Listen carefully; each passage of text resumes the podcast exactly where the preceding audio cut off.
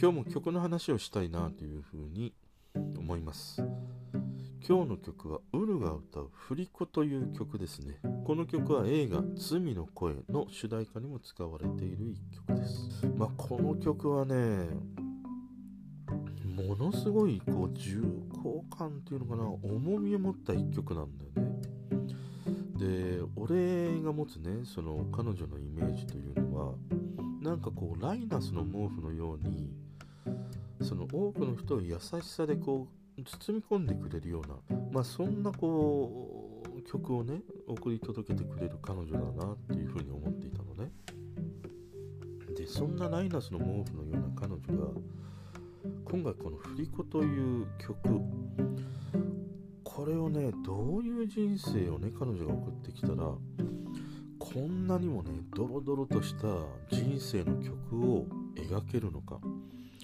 もうそれがねもう知りたくなるほどのね、まあ、歌詞となっているんだよね。ということで今日はねこの「ウルの振り子」という曲についての話をしていきます。11月6日金曜日今日も話していきたいと思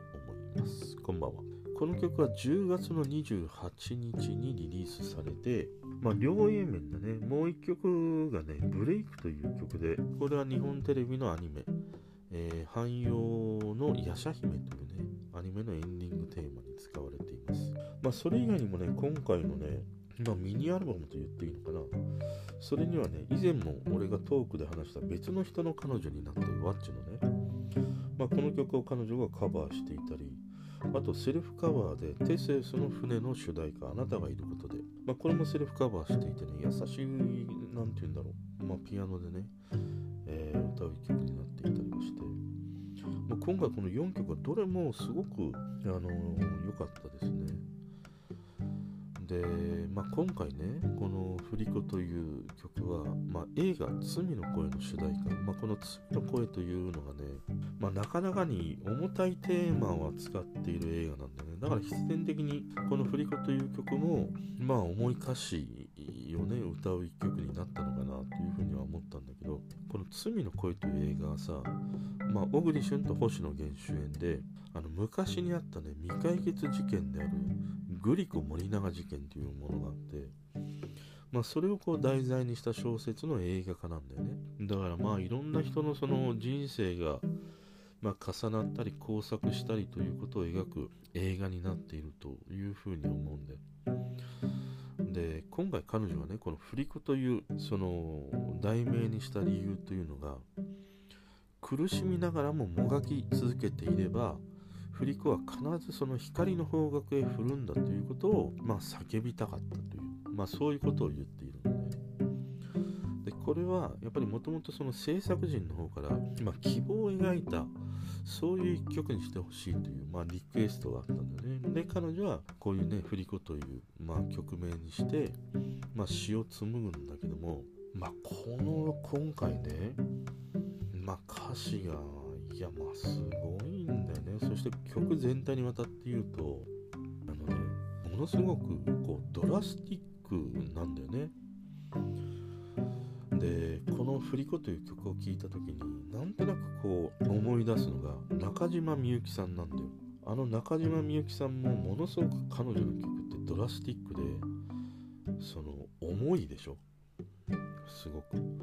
なんかその中島みゆきの世界と今回のこの「振り子」という曲がねものすごくこう重なって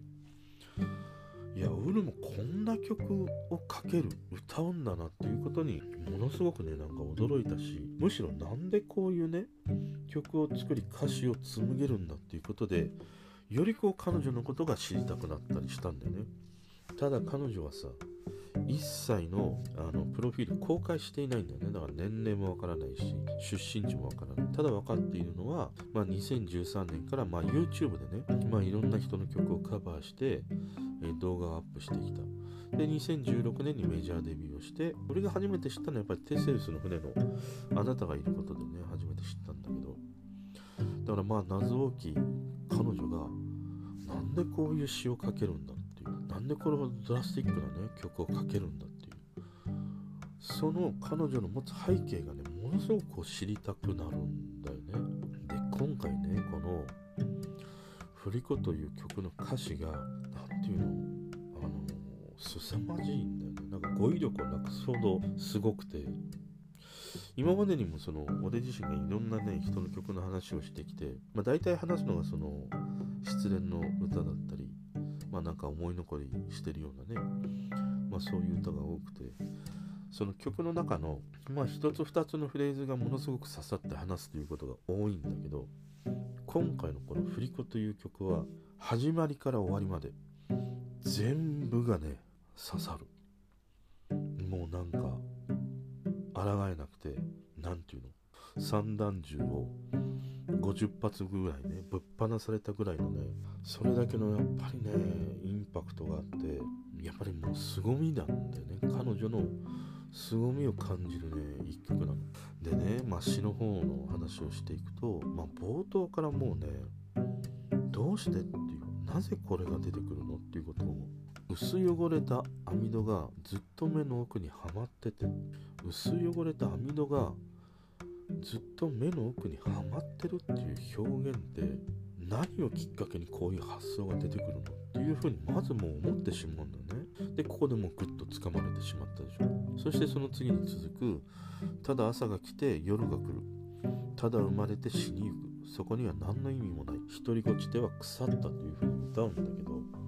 こも刺さったね。あの、まあ、昨日魔法の絨毯の中でねその幸せっていうのは平凡な日常にこそあるというふうに俺も思っていてまあそれを魔法の絨毯とかね彼が歌う曲の中でいっぱいあるから好きだっていう話をしたんだけどもう一つ思っていることに人は生まれてから死ぬことに何の意味もないっていうこれも俺もやっぱり思っていることでこの歌詞すごい刺さったんだよね。そして独りごちでは腐った。この独りごちてっていう言葉はねまずね恥ずかしながら俺は知らなかった。独りごちてっていうのは独り言という意味なんでね。独り言を言っては腐っていたという、まあ、歌詞なんだけどこの独りごちてというワードすらさどっから彼女は紡いできたんだっていうことだよね。そしてそれ以降もすごいんだよ。床を撫でるだけの雑巾がけのように形だけは一丁前で塵を舞い上げては吸い込んでとかね。すり減った靴の底には泥や石が挟まったまま私は生涯この靴で歩いていくとかさ。いやこの描写たるやもう凄まじいでしょ。そして俺が今回この振り子のね歌詞の中でもう圧倒された歌詞があってそれが毎日を夢見て毎日目が覚めて夢と現実の狭間でぶら下がったまま足を浮かせたまんま風が吹けば吹かれた方へ流されてがむしゃらに走った汗をただの塩にしてきた人生もっていう。このただの塩にしてきた人生も人生をさ塩って歌う彼女なんだよ。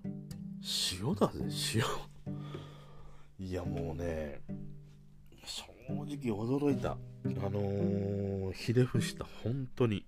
結局この歌詞っていうのはさまあ今までね出会ってきた人いろんな人たちのに、まあ、流されてきた。そして無駄に生きてきたっていうことなんだよね。でそれをその無駄に積み重ねてきた人生を少しね